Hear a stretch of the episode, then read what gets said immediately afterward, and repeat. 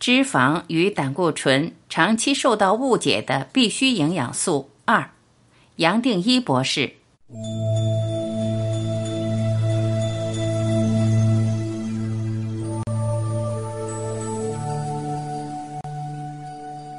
另一方面，作为范本的人类遗传疾病是一个相当极端的情况，所累积的胆固醇量跟一般人根本不在同一个范围。更重要的是，这种疾病是患者先天性胆固醇代谢异常，跟饮食摄取完全没有关系。一般情况下，我们用餐后饮食的脂肪和胆固醇经过消化，会包裹成乳糜微粒进入血液，将脂肪酸和胆固醇送到需要的组织使用，或带到肝脏去处理。就像下方这张图所表达的，乳糜微粒被肝脏吸收后。会转成含有百分之九十脂肪的极低密度脂蛋白。极低密度脂蛋白密度很低，体积大，基本上漂浮在血液里，不会沉淀在血管壁内皮细胞的缝隙。随着脂肪酸在血液中释放，VLDL 在脱脂后成为含有百分之八十脂肪的低密度脂蛋白，将胆固醇带给需要的细胞。LDL 经过一再的脱脂，密度变高，也就成为含有百分之四十至百分之六十五脂肪的高密度脂蛋白，将胆固醇再回到肝脏回收再运用。一般人会将高密度脂蛋白 HDL 称为好胆固醇，而将低密度脂蛋白 LDL 称为坏胆固醇。但 HDL 和 LDL 就像上图所表示的，只是运送胆固醇的载体，它们和胆固醇都是身体所需，本身并没有好坏之分。HDL 主要将胆固醇送回肝脏去回收，而 LDL 则是承载胆固醇，由肝脏出发前往身体各处去修复组织。说胆固醇是救命的分子，一点都不为过。过去的专家只因为 LDL 会在发炎的地方出现，就把它认定是坏的胆固醇。这种说法就像把出现在火场救火的消防队员当作放火的现行犯，完全是错误的标签。倒果为因。就正常的生理运作来说，胆固醇对于修复细胞膜的完整和功能是必须的。现在也有越来越多研究发现。身体受病毒感染时的激烈免疫风暴和少了胆固醇的作用有很大的关系。身体如果有发炎的情况，LDL 自然会提高，这是因为身体修复而需要。这时需要的是找出发炎的原因，帮助身体减轻发炎反应。一些抗氧化的饮食，像是含有微量元素硒的巴西坚果。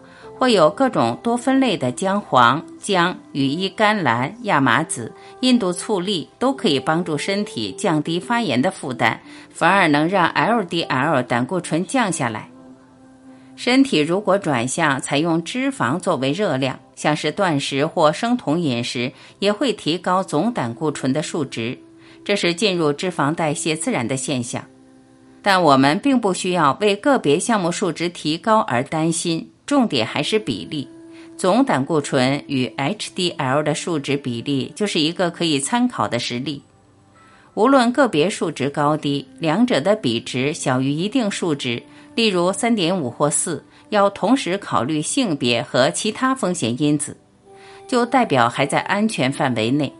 若三酸甘油脂高，HDL 低，那么心血管疾病风险是高得多。另外也要注意 Omega 六和反式脂肪偏高的情况。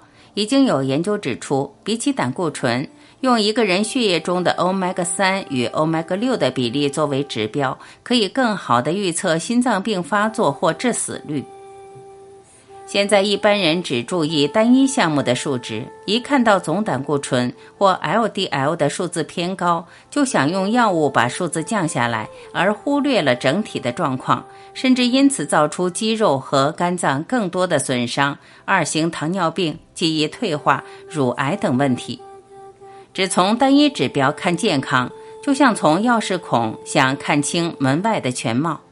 是的，你所看到的现象是真的有。但是不是有足够的代表性？在整体的角色又是什么？这样的问号一定要保留在心中，才不会让自己走偏。几十年来，为了大众的健康，我需要不断做这么长篇大论的解释，只能感慨现代的饮食指南竟然可以错到这个地步。为了一个轻率的饮食脂肪心脏病假设，把这么重要的营养素排斥在健康饮食之外。人类认为自己的努力可以克服自然，这种一厢情愿的观点并不符合事实。我们已经看到一个世代的人为了克服疾病，造出一整套饮食指南，结果不但没有带来解答，还将错误面扩散得更广，也许几个世代都修正不回来。回到科学的讨论，研究结果本身不是什么问题，问题是我们想要将一个复杂多层面的现象简化到单一个层面，甚至希望简化成单一个因子。也就当然造出扭曲，甚至扩大成时代的误解。这三张图分别是一九八四、一九九九和二零一四年《时代》杂志的封面。透过媒体的聚焦，反映专家在不同年代对胆固醇和饱和脂肪的看法。美国的专家从一九六零年代开始排斥动物性饱和脂肪。一九八零年，透过政府发布饮食指南；到了一九八四年，透过媒体提醒大众别再吃蛋和培根。一九九九年，胆固醇首先得到平反，《时代》杂志封面提示我们可以安心吃蛋。到二零一四年，主流媒体开始意识到，或许过去对脂肪的想法全都错了。然而，五六十年留下的印象，并不是一夕之间能消除的。当时我回到台湾，和在美国面对的情况一样，许多专科医师对于我鼓励摄取饱和脂肪、不需要害怕胆固醇的说法非常不以为然。现在又经过了这么多年，有些医师已经在默默修正自己的观念，但还是有些医师仍然坚持自己的观点。专业人士都已经是如此，根深蒂固落在大众心里的观念要修正，更是需要时间。我才会放慢脚步，将这些论点一点一点陈述出来。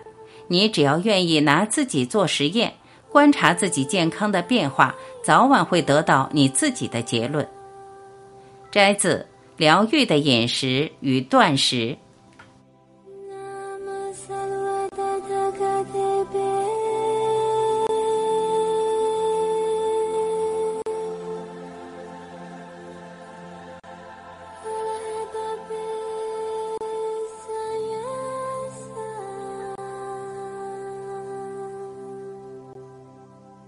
感谢聆听，杨定一博士全部生命系列，包括这本《疗愈的饮食与断食》，一共二十七本书，已经全部播讲完毕。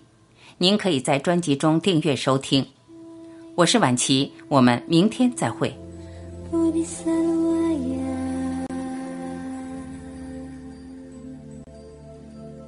Maha